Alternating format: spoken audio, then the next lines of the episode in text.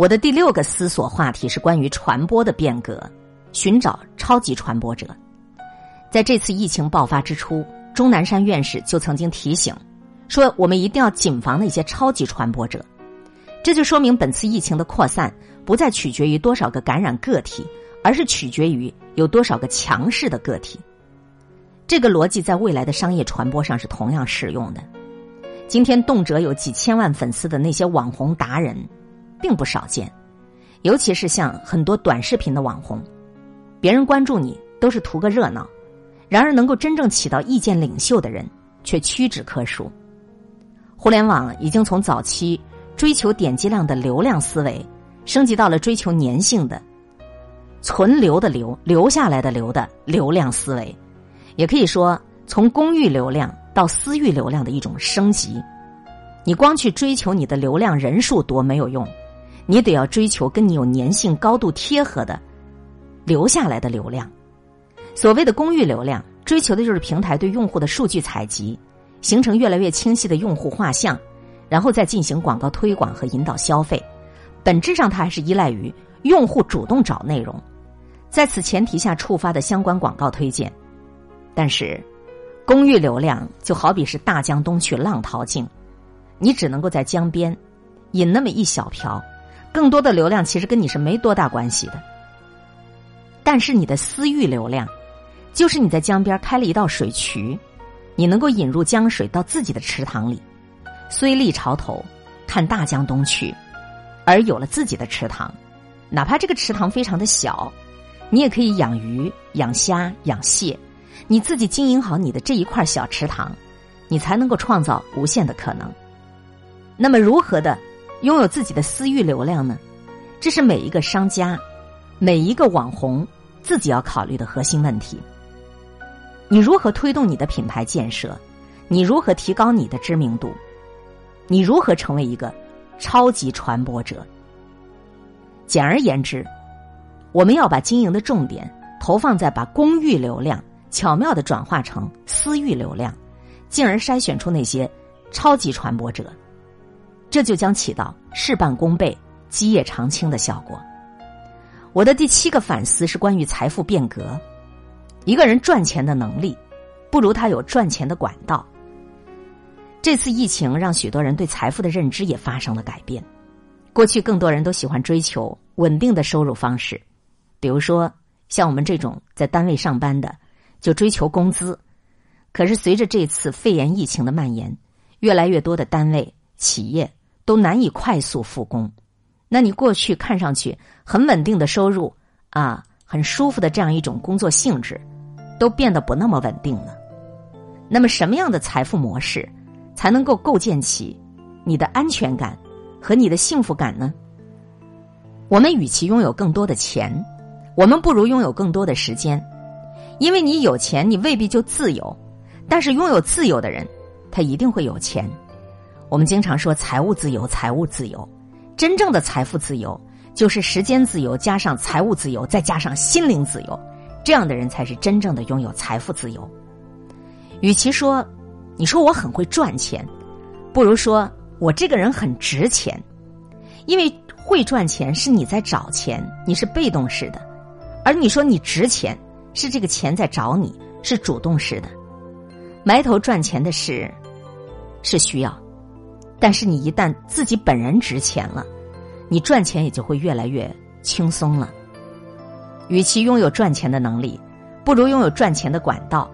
通过一些社交工具锁定你的高信任度、高活跃度的用户，然后用给他们提供你独特的产品和服务价值，让他们和你产生高粘度性，然后再让他们带来新的客户，用内容引流，用社群分享。实现裂变和倍增，这种机制就是你一个产品，就是你一个单位，你的财富管道。那么这种模式将广泛的运用于服装、食品、娱乐、在线教育、健康养生、心灵疗愈等等领域，这些都是刚需的，而且这些都不会受到经济周期的影响。我的最后一个反省是关于。城市变革，我认为输大于赌，智慧城市已经要到来了。这次疫情，我们采用了封城的措施，是不得不的，这样才能稳住疫情的发展。要知道，人类历史上还没有因为一次病毒就封过一个人口过千万的城市。但是如果不这样为之，根本就无法稳住疫情。所以，这也呼唤了智慧城市的到来。智慧城市运行需要的就是各种信息的监控、合理的判断和处置机制，基于 AI 人工智能加大数据加五 G 加区块链的技术，就会给城市管理者提供更加科学的决策模型，更加快速的响应方式。我们的智慧城市就像一个人一样。它能够对你身体的各项指标实现实时监测。如果你出现了血糖升高或者尿酸增加，那就会开启预警机制。如果你连续三天都出现持续升高的情况，那么这个系统就会告知你，你需要调整饮食或是及时就医了。我们要用治胃病的意识来防治重大疾病的出现，就是在你的这个病还未曾发生的时候，就把它防微杜渐，防患于未然。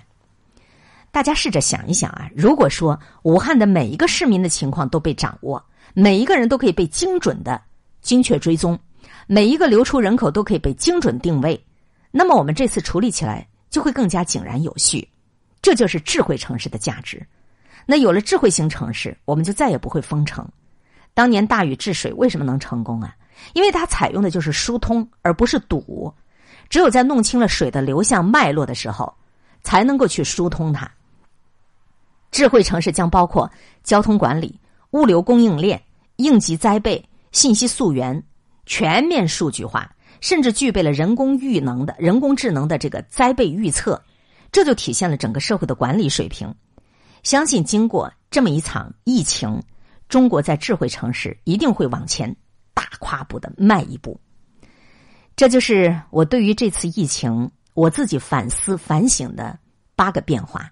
我想，我们每一个人、每一个企业都应当在这次变革当中开始思考自己的定位，还有自己的应对措施。古人有云：“沉舟侧畔千帆过，病树前头万木春。”我们中华民族自古以来就是一个多灾多难的民族，也是一个不屈不挠的民族。每经历一次困难，我们就会成长一次。你看。从古至今，我们不仅没有被灾难打趴过，反而每一次的灾难，都会愈发的使我们这个民族变得更加强大。这样一种敢抗争、不怕输、不服气的性格，就是我们中华民族的民族精神。这是一个越挫越勇的民族，它的韧性是超乎你我想象的。